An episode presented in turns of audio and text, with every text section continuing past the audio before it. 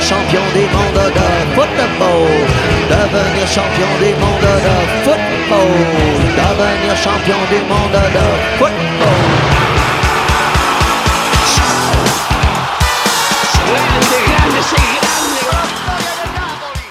de la FIFA, la AFA, la CONMEBOL, los árbitros, el VAR, el fútbol para todos, el fútbol para pocos, los representantes, los intermediarios, los que ponen la plata, los que se la llevan,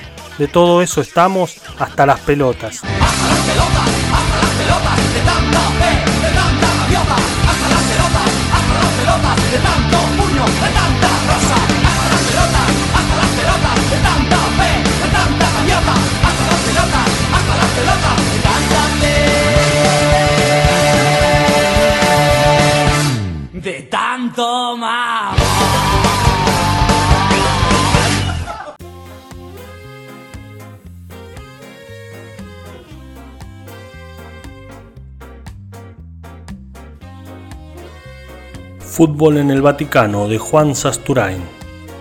Es sabido que hay más países afiliados a la FIFA que reconocidos por la ONU. Existen ligas nacionales que corresponden a países que solo son independientes para el fútbol.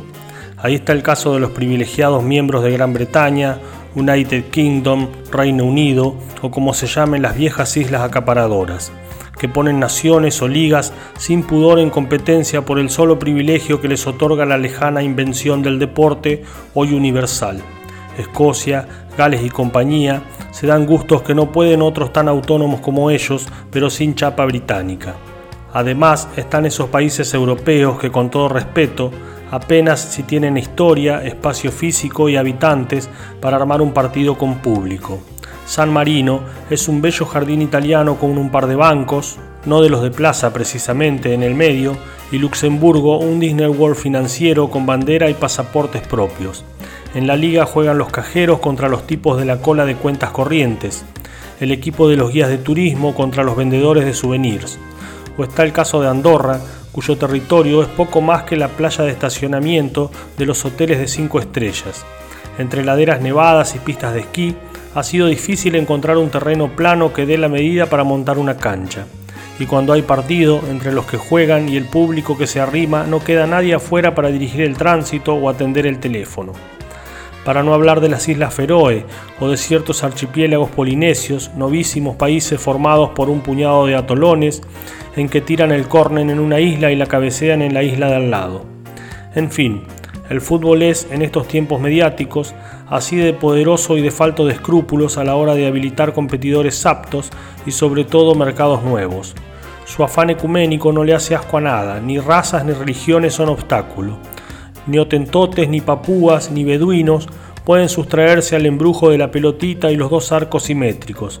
¿Acaso es por eso y teniendo en cuenta que la Iglesia Católica se encuentra en manifiesta campaña, cruzada o misión, como se quiera denominarla, de consolidación de influencias y expansión en zonas acaso algo descuidadas por la catequesis y los misioneros, que la renovada, es un decir, administración llegada a la Santa Sede con Benedicto XVI a la cabeza, parece decidida a convertir al Vaticano en el enésimo país futbolero de Europa. ¿Por qué no tendrían los frailes su propio equipo si son un Estado como los demás y con más antigüedad y derechos que muchos de ellos? Así ya se han abocado a la tarea. Claro que el asunto no será fácil, pese a que lo fundamental, decisión política y dinero, nunca ha faltado en la Iglesia. Primero les ha dicho Blatter que hay que armar una liga y jugar regularmente. Cabe recordar que la población estable de este amurallado quiste religioso romano son solo mil personas, más las decenas de miles en tránsito diario, con mayoría absoluta de varones, por obvias y célibes razones. Pese a eso, ya se vio que no habrá dificultades en armar media docena de equipos competitivos, mínimo común para empezar a pensar en un campeonato.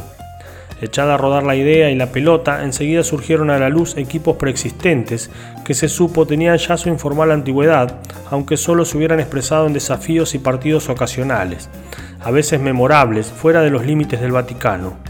Al natural impulso de agruparse por órdenes o congregaciones, Franciscanos Sporting, Jesuitas Fútbol Club, Carmelitas Junior, se ha sumado la no menos natural tendencia gregaria a juntarse por lugar de trabajo.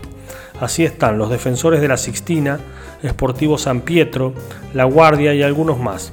Estas formaciones y otras nuevas han de ser casi con seguridad la base de la media docena de equipos de la futura Liga Vaticana. Hay problemas, claro. Uno es que sacando casos accidentales, la Santa Sede carece de nativos. Nadie nace en el Vaticano. No hay una maternidad en el perímetro, no cabe hablar de límites, del Estado, y todos son extranjeros.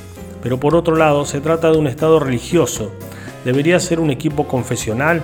Hubo discusiones y se concluyó que no. El requisito ni siquiera se aplicaba a los vistosos guardias suizos, así que no correspondía cerrarle las puertas de Roma a nadie. Se convino entonces en considerar como aptos para ponerse la futura al vigiala, el blanco y amarillo son colores poco futboleros pero ineludibles en este caso, a los simples residentes. Desde ya, no se duda en que muy pronto, como sucede con las universidades yanquis que acogen a atletas y basquetbolistas para que los representen, no faltarán en la Santa Sede novicios, jóvenes sacerdotes e incluso simples estudiantes de teología de todos los colores y procedencias, cuyo mayor interés para residir en el Vaticano no serán los libros o la religión verdadera, sino la posibilidad de jugar al fútbol en una liga que promete pagar bien y ser buena vidriera. El otro problema es dónde jugar. Por ahora coinciden las opiniones en un escenario único, el Piazza San Pietro, que no será otra cosa sino un estadio deportivo de quita y pon, con pasto sintético y tribunas rebatibles, emplazado en el mismísimo corazón del Estado, epicentro de la cristiandad. Hay espacio de sobra, accesos naturales y solo será necesario hacerle unas pequeñas reformas, que sin duda el talentoso y moderno Bernini no rechazaría, que permitan remover la estructura que entorpece en el centro y proteger las estatuas circunstantes de los pelotazos. El último viaje del cardenal Domenico Tifosi del Calcio a Japón no tendría solo que ver con la pretensión de activar la presencia católica en Oriente, sino para conocer tecnologías de punta y contactar profesionales expertos en la construcción de estadios removibles, algo en lo que los nipones se mostraron particularmente creativos en ocasión de organizar el Mundial del 2002. El proyecto marcha literalmente sobre ruedas. Ante las objeciones tímidas que se han manifestado, el alemán que ocupa desde hace un par de meses el trono de San Pedro ha sido contundente. El decálogo solo dice no matarás, pero en ninguna parte dice no rematarás, los curas no se casan, pero bien pueden cabecear y patear cornes, así que ya lo veremos.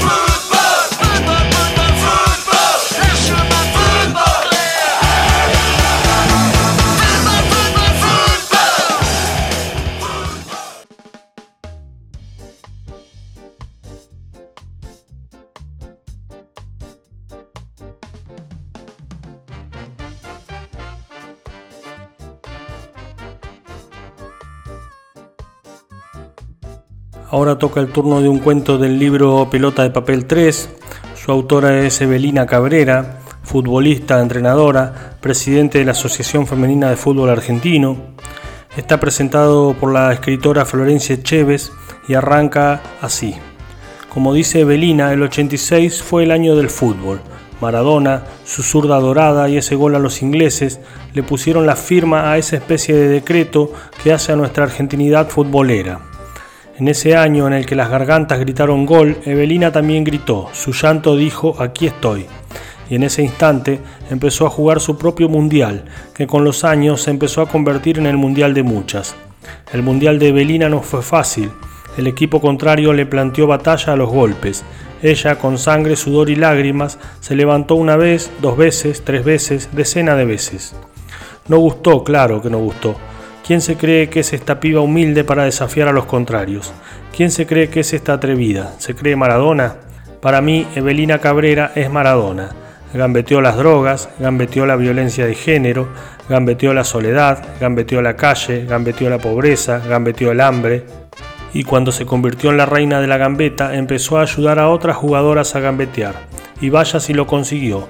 En el 86 también se cantó fuerte la canción Lady in Red. A Evelina le encanta, no cualquiera nace tan bien musicalizado. Nunca te había visto lucir tan hermosa como esta noche, nunca te había visto brillar tan fuerte, estabas increíble, nunca había visto tanta gente querer estar a tu lado. Es hermosa, brilla, es increíble y tanta gente quiere estar a su lado. Evelina dice que ella nació en el Mundial. No coincido, Evelina es el Mundial. Después de esta presentación viene el cuento que se llama, por supuesto, 1986. Qué atrevimiento el mío. Pretendo escribir sobre 1986, justo el año en el que Borges partió. Pido disculpas, pero es que una frase suya me impulsa a hacerlo. Dice así, lo que llamamos azar es nuestra ignorancia de la compleja maquinaria de la causalidad. Nací en el 86. Cada vez que alguien me pregunta ¿en qué año naciste? y respondo que en 1986, tengo que escuchar una especie de reproche. ¿No viste el mundial? O mejor dicho, ¿te perdiste el mundial? ¿No vas a vivir algo igual? Palabras que suenan más o menos así. ¿Cómo no naciste antes? Qué horrible es tu vida. Cada vez que me decían eso me quedaba en silencio, como se queda una hinchada cuando le empatan el partido faltando un minuto. Me quedaba sin respuestas. Qué atrevimiento el mío, nacer el año de la gloria de Maradona, un tiempo épico que sigue en la memoria de generaciones y no poder recordarlo. Pido disculpas nuevamente por citar a Borges. Qué casualidades y qué causalidades me trajeron hasta aquí. Ese es mi enigma. ¿Será que lo mejor ya pasó y yo me lo perdí? ¿O será que nací campeona, que en lugar de un pan llegué con una copa bajo el brazo? Nací en democracia, con el poder de decidir, de votar y no tener miedo. Nací mujer y eso implicaba que el campeonato iba a ser duro y desleal, pero yo lo quería jugar. Nací en el que la ONU declaró como Año Internacional de la Paz Mundial y un día terminé hablando yo, que venía de San Fernando, en la Asamblea de las Naciones Unidas. Nací cuando comenzaba el debate sobre la legalización del divorcio y el cambio de paradigma dejaba atrás la idea de las familias perfectas. Con los años, la ley ya aprobada sería aprobada en mi casa, cuando mis padres decidieron separarse. Por esos años todavía, cuando se enteraban de que tus papás estaban separados, te miraban como si tuvieras sarna o como si tu futuro fuera una porquería. Hoy es algo normal y son otros cambios los que asustan. Nací en el año en que se lanzó la canción Lady in Red. Sí, lo sé, nadie la conoce, pero más de uno chapó con ese tema. Amo esa canción. ¿Será porque es del año 86? Es una casualidad. ¿Quién me hizo escucharla? ¿Qué provocará en mí la canción que habla de un hombre que se deslumbra porque la chica que más brilla en la noche está bailando con él? Quizás me conmueve ese hombre que no está maltratando, quizás en el fondo envidio a esa chica. Muchos de los hombres con que me crucé en el fútbol lejos están de ser amables conmigo. Y claro que me perdí el mundial, pero gracias a la tecnología puedo revivirlo cuando quiera. Puedo escuchar, si quiero, ahora el relato increíble de Víctor Hugo sobre el gran barrilete cósmico. La va a tocar para Diego, ahí la tiene Maradona, lo marcan dos, pisa la pelota Maradona, arranca por la derecha el genio del fútbol mundial y deja el tercero y va a tocar para Burruchaga, siempre Maradona, genio, genio, genio. Ta ta ta ta ta y gol, gol, gol, gol. Quiero llorar, Dios santo, viva el fútbol, golazo, Diego, Maradona. Es para llorar, perdónenme. Maradona en una corrida memorable, en la jugada de todos los tiempos. Barrilete cósmico, ¿de qué planeta viniste? Para dejar en el camino tanto inglés, para que el país sea un puño apretado gritando por Argentina. Argentina 2, Inglaterra 0. Diego, Diego, Diego Armando Maradona. Gracias Dios por el fútbol, por Maradona, por estas lágrimas, por este Argentina 2, Inglaterra 0. Vuelvo a escuchar el relato y pienso, ¿quién pudiera aplicar esa jugada en la vida? Gambetear dolores, barrer obstáculos, marcar los miedos, arriesgar y tirar centros al área, cambiar la táctica cuando se complica el partido y hacer goles, golazos, saber que el entrenamiento y el esfuerzo valieron la pena. Quiero pensar que no me perdí nada, que nací con una copa bajo el brazo, aunque me falte un tiempo para tenerla entre mis manos, no la doy por perdida. Sé que es mía porque nací en el 86 y disculpen el atrevimiento, lo que llamamos azar tal vez en nuestra ignorancia de la compleja maquinaria de la causalidad, no lo sé, pero quiero creer que es así.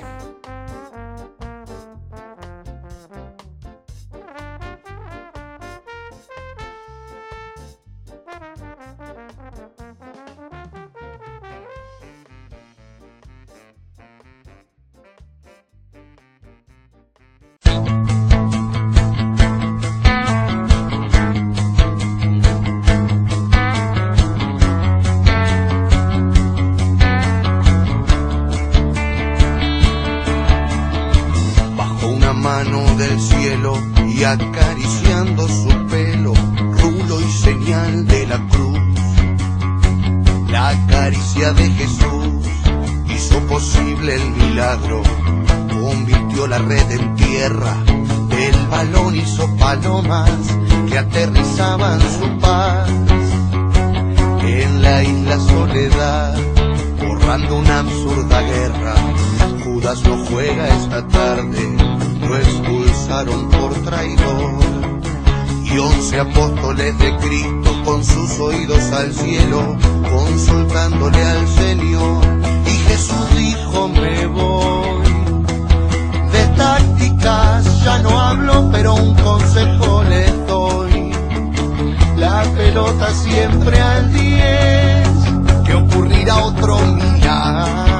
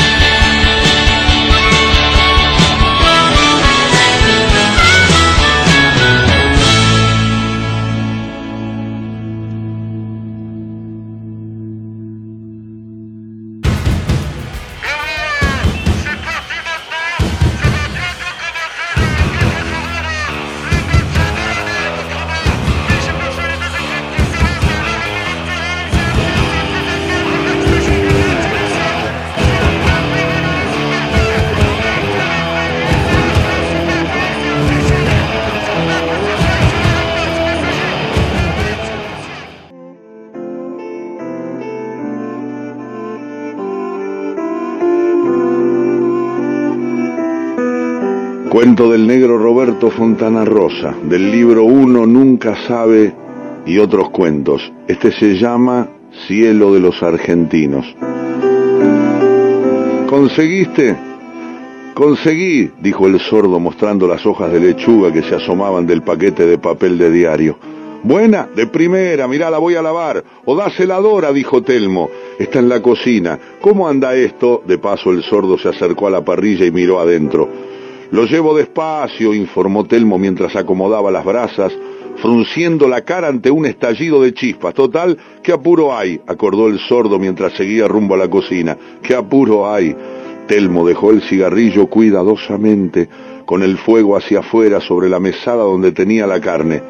Después tomó el vaso de vino blanco, bebió un par de tragos y en ese momento llegaba Hernán.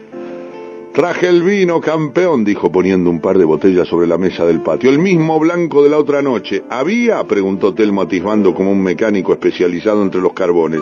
Sí, iba a cambiar, pero ¿para qué? Este es buenísimo, ¿te acordás?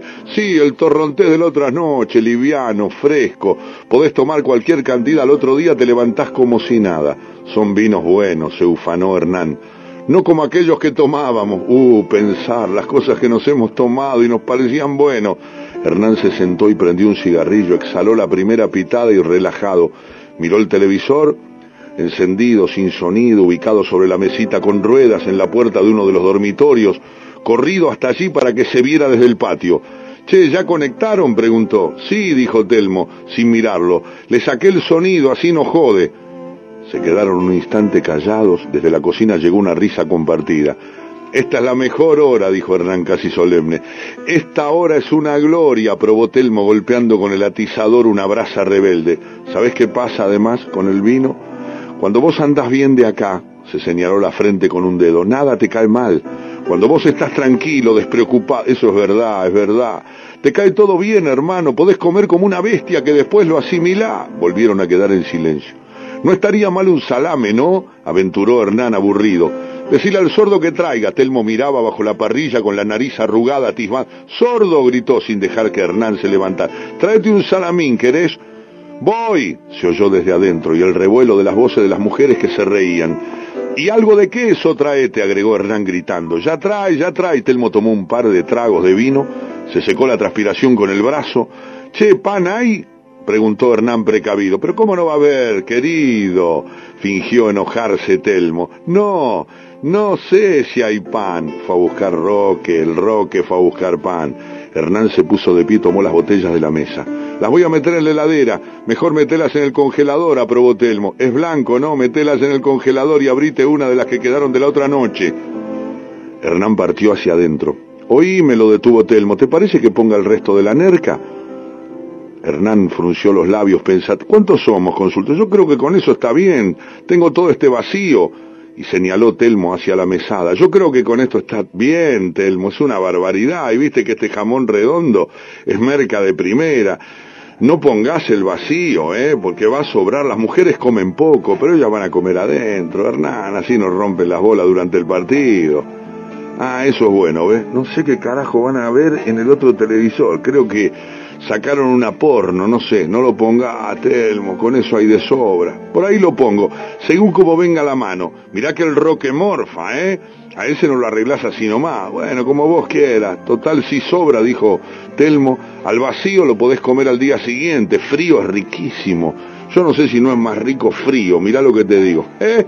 Asintió Hernán yéndose. Le sacás la grasa, hizo un gesto con la mano horizontal rebanando algo y lo comés con pan y mayonesa. Acá está el pan, acá está el pan, mi viejo, que andan protestando. Los dos se dieron vuelta ante el bozarrón de Roque, que tiró un paquete de pan sobre la mesa.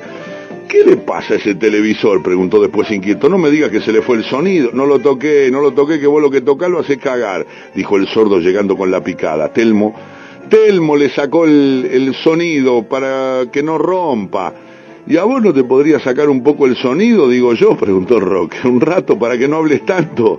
Una idea, prepárate el salame, trajiste el vermú, acá tenés, querido. Hace media hora que tendría que estar listo todo, hermano. ¿Y el vermú no ves que no servís ni para tirar fli? Vos, sordo tarado.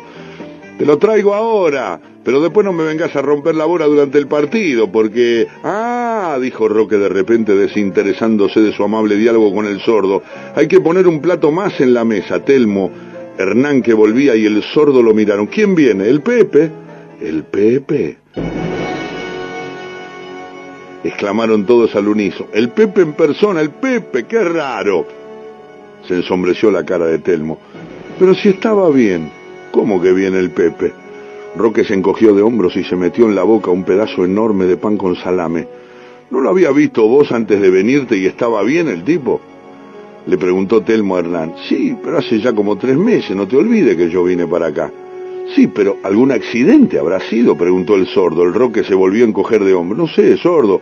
Yo te digo lo que me dijeron. ¿Quién te dijo? En la puerta de entrada. Ya, ya debe estar viniendo para acá. Mirá vos, Hernán se rascó una mejilla pensativo. El Pepe andaba mal del bobo, una cosa de esa. Nunca me lo... ¿Qué sé yo, Hernán? No es necesario andar mal del bobo. Mirá yo, estaba fantástico también y chao.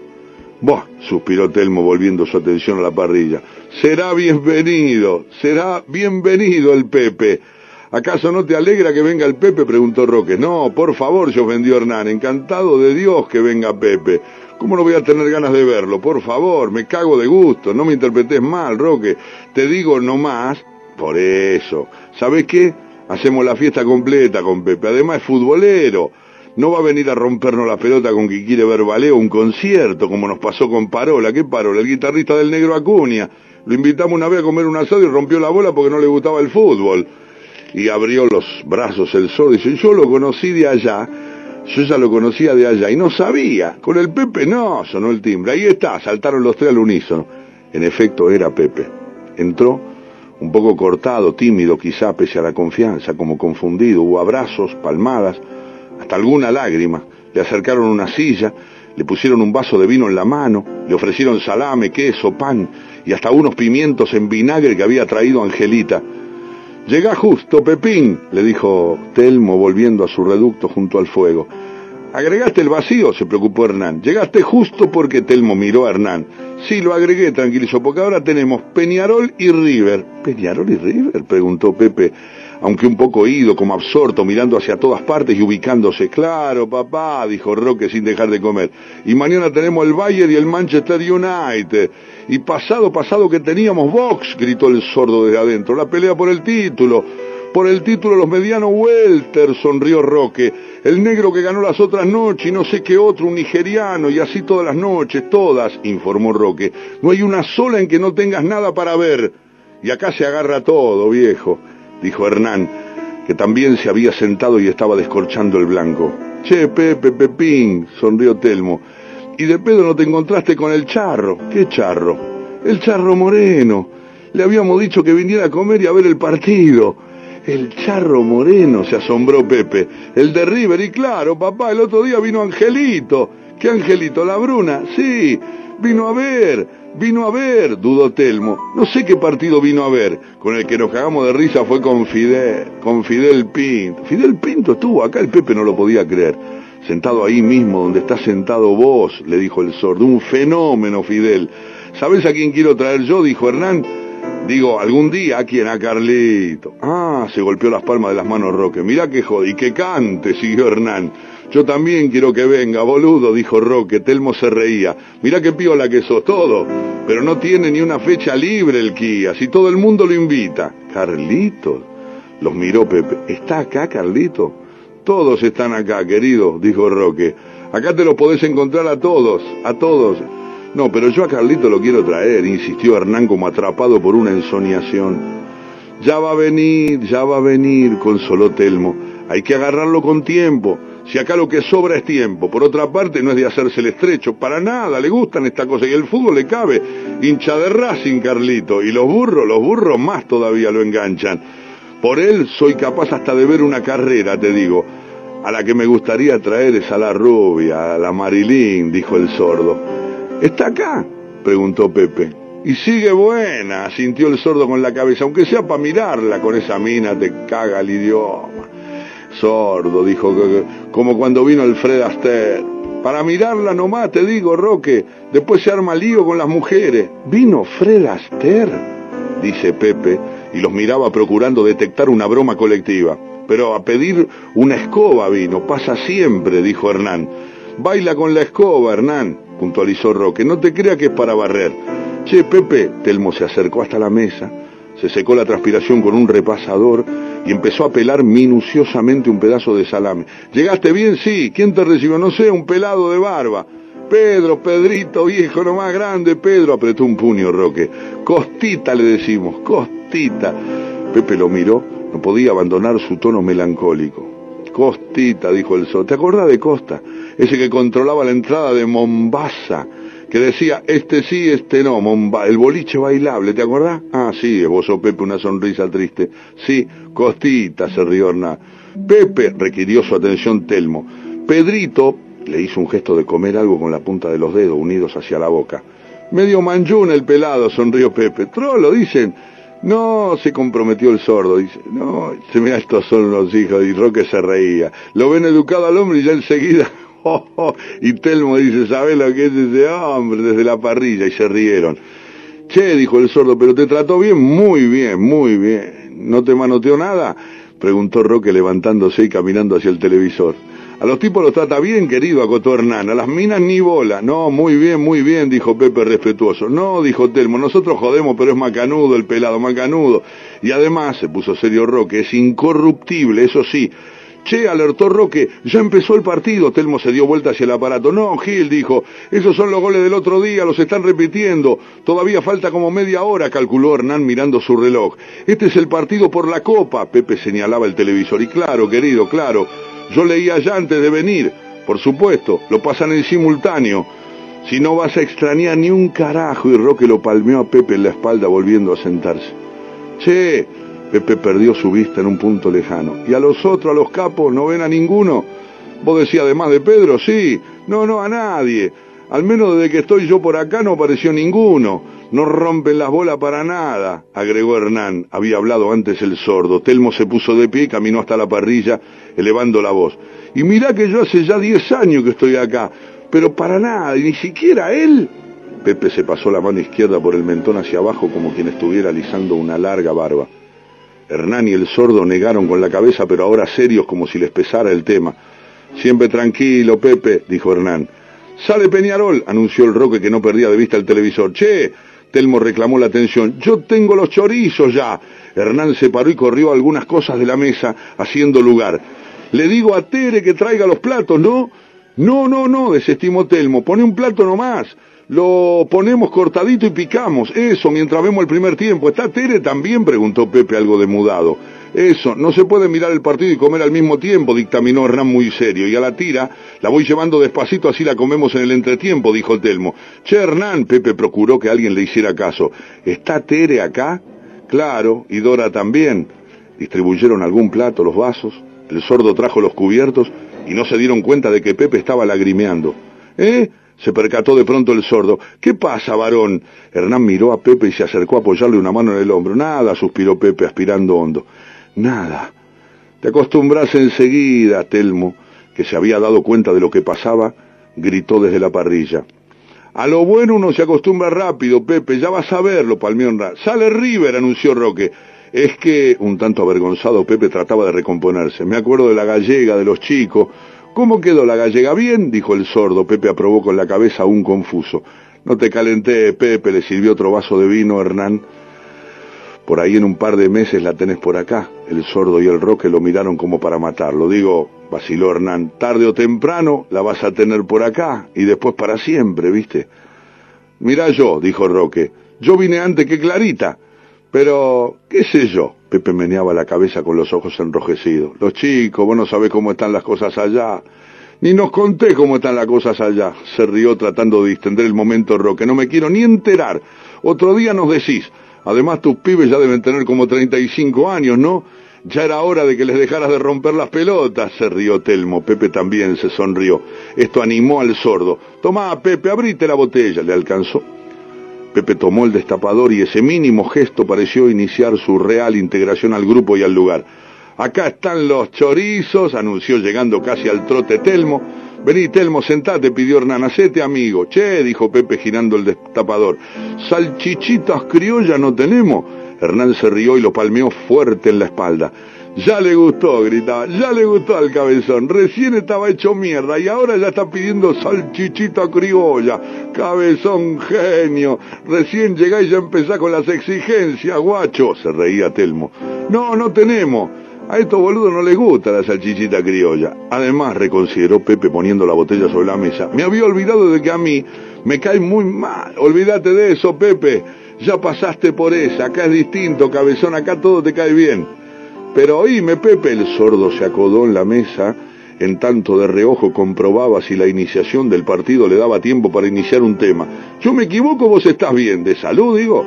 Vos estabas de puta madre. Pepe osciló la cabeza de un lado al otro mientras masticaba, dando a entender que no podía hablar con la boca llena. Lo esperaron en silencio. Estaba alcanzó a decir con los labios entrecerrados. Después chasqueó un par de veces los labios y manoteó una servilletita de papel. Estaba, repitió ya liberado el bocado. Pero vos no sabés lo que me pasó con el Emilio. ¿Qué Emilio? ¿Tú sos Emilio? Recordó jubiloso el sordo. Sí, lo abarajó en el aire Pepe. No sabe cómo me cagó. Es un tour, no me digas, me recagó. Emilio, siempre fue medio cagador el Emilio, acotó Roque. Cagador y la fuga, completó Hernán. Sí, se asombró el sordo. ¿No te acordás del lío que tuvo con el primo? Preguntó Roque que le puso la chatita a su nombre y es que yo lo conozco nada más de jugar al fútbol, se disculpó el sordo. Ah, reconoció Hernán, para la joda macanudo, pero no pongas un sope de por medio porque te acuesta. ¿Y qué pasó? Telmo apuró a Pepe. Me hizo meter guita para comprar unas chapas, mucha guita, me hizo endeudar hasta la manija, me dijo que era un negocio redondo, vos sabés cómo somos nosotros en ese sentido, que él había tocado un par de puntos en la gobernación, siempre con esos negocios de Emilio. Y después resultó que no había comprado un carajo, que todo estaba firmado por mí, se hizo humo, desapareció de la casa, tuve que vender el negocio, el Citroën. Pepe parpadeó varias veces como si estuviera para volver a llorar. ¿Para qué te voy a contar? Hasta último momento me bicicleteó de que todo estaba controlado, que había adornado un oficial de justicia. Bueno, todos escuchaban en silencio. Llegó un momento en que el bobo no me aguantó más y reventé. ¿Podés creer vos? Fue eso entonces. Porque vos estabas bien, irrumpió enérgico Hernán. Habías tenido algún anuncio, algo. Nada, diez puntos estaba. Pero mirá que hijo de puta el Emilio, dijo Roque. Nunca me gustó ese tipo, agregó Telmo. Pero te cuento, se animó de improviso Pepe.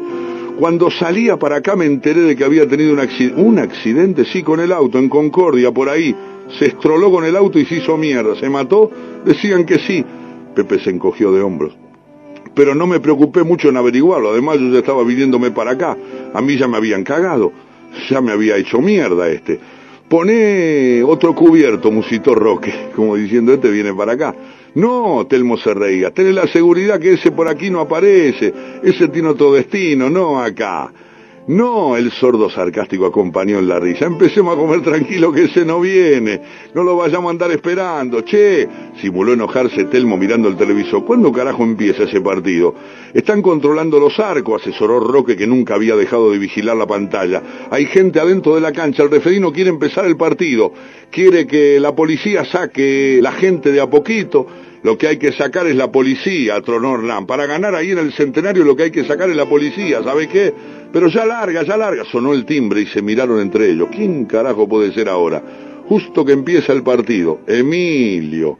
Abrió mucho los ojos Hernán tratando de adivinar. El charro. No iba a venir el charro, se ilusionó el sordo. No, dijo que no podía. Telmo caminó decidido hacia la puerta. Hernán había acertado. Era Emilio.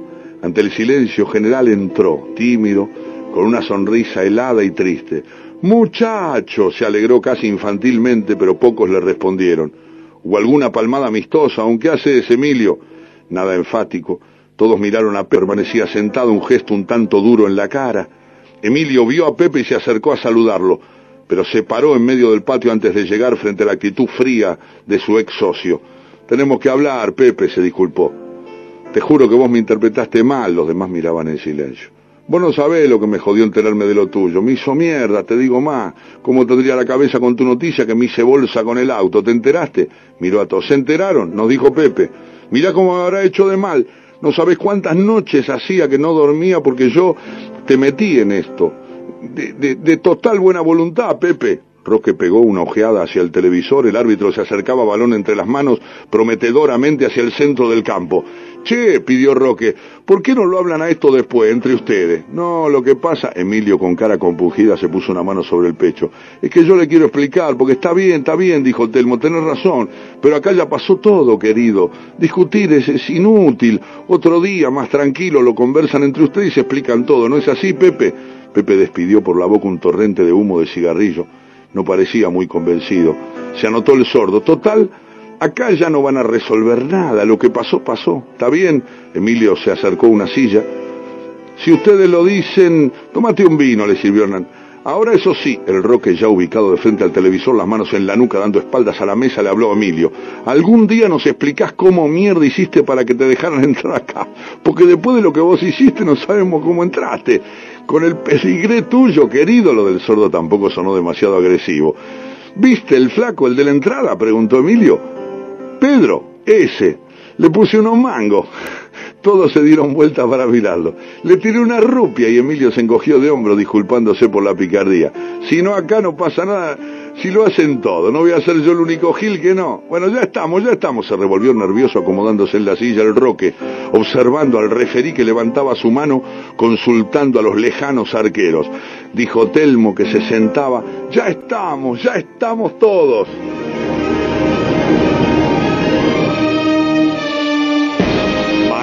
Maestro Fontana Rosa, negro extraordinario, qué cuento, cielo de los argentinos. Ojalá estemos todos en este cielo que pinta Fontana Rosa, que a lo mejor la semana que viene viene el Charro Moreno, Gardel o Angelito Labruna o Lasati. Qué grande, ahí donde vamos a estar todos. Ojalá sea el guion escrito por el magnífico negro Fontana Rosa, cielo de los argentinos.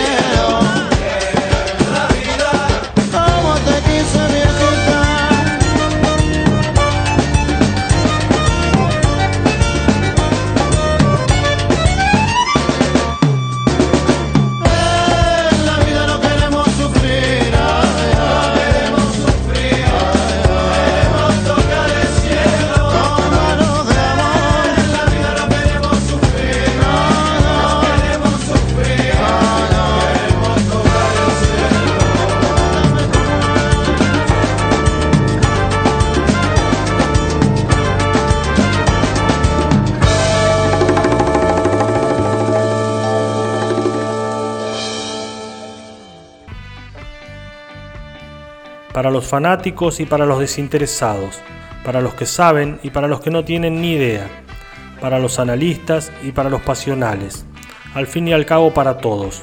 De la mano de Eduardo Galeano y de su libro El fútbol a sol y sombra, vamos a recorrer la cita mundial futbolística que se da cada cuatro años. Pero los relatos de Galeano, por suerte, no se quedan solamente en el fútbol, y nos cuentan en qué andaba el mundo en esos momentos.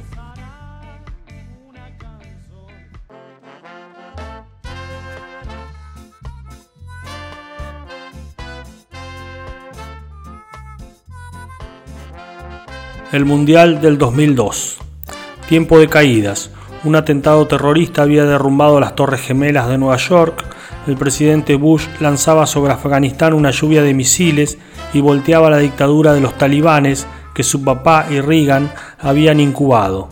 La guerra contra el terrorismo bendecía el terror militar.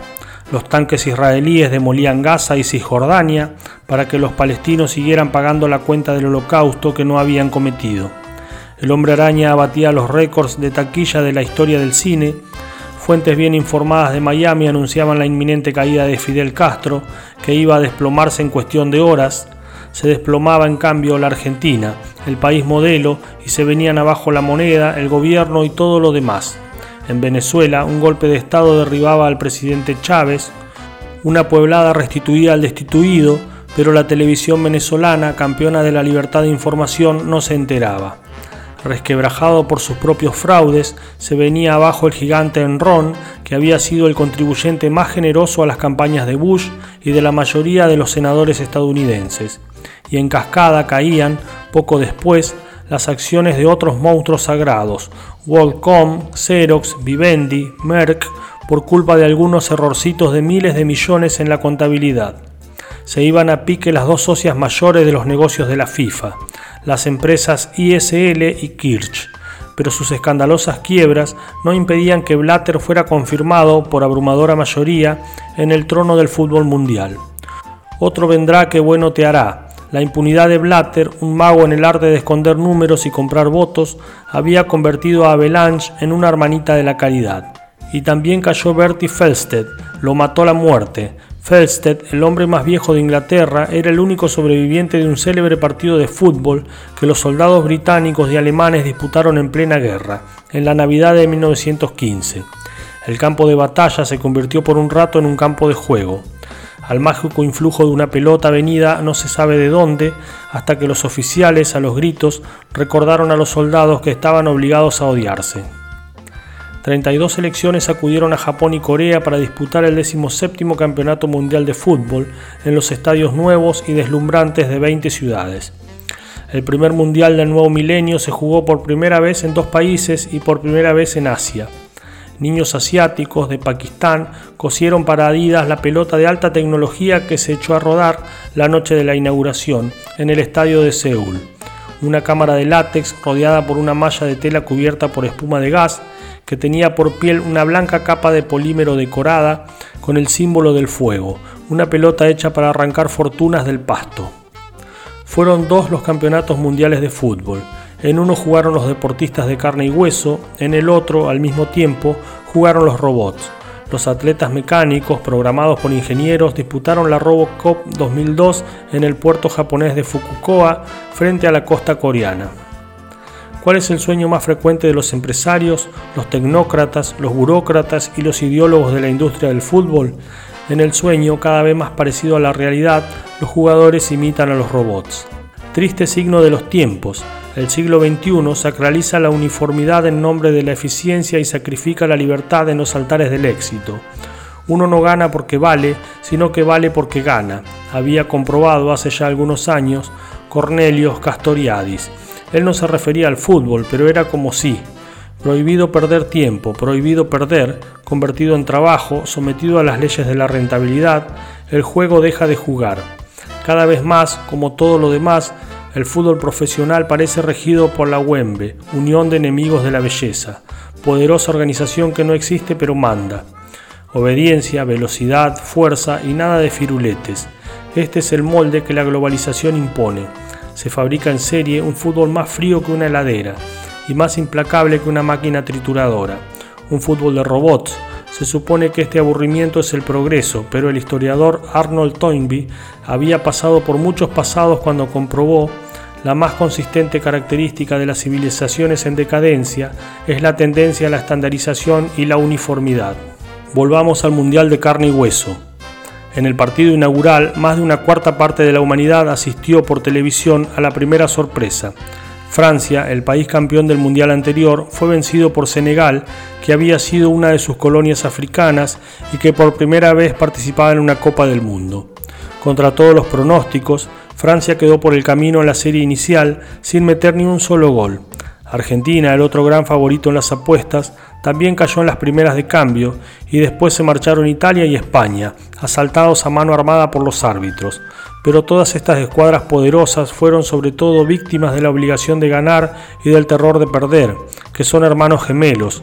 Las grandes estrellas del fútbol habían llegado a la Copa abrumadas por el peso de la fama y de la responsabilidad, y extenuadas por el feroz ritmo de exigencia de los clubes donde actúan sin historia mundialera, sin estrella, sin la obligación de ganar ni el terror de perder, Senegal jugó en estado de gracia y fue la revelación del campeonato.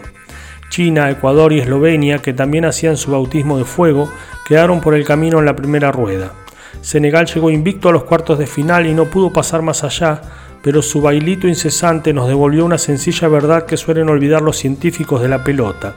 El fútbol es un juego y quien juega, cuando juega de verdad, siente alegría y da alegría. Fue obra de Senegal el gol que más me gustó en todo el torneo, pase de Taquito de Tiau, certero disparo de cámara y uno de sus jugadores, Diouf, hizo la mayor cantidad de gambetas a un promedio de 8 por partido, en un campeonato donde ese placer de los ojos parecía prohibido. La otra sorpresa fue Turquía, nadie creía, llevaba medio siglo de ausencia en los mundiales. En su partido inicial contra Brasil, la selección turca fue alevosamente estafada por el árbitro, pero siguió viaje y acabó conquistando el tercer puesto. Su fútbol, mucho brío, buena calidad, dejó mudos a los expertos que lo habían despreciado. Casi todo lo demás fue un largo bostezo. Por suerte, en sus partidos finales, Brasil recordó que era Brasil.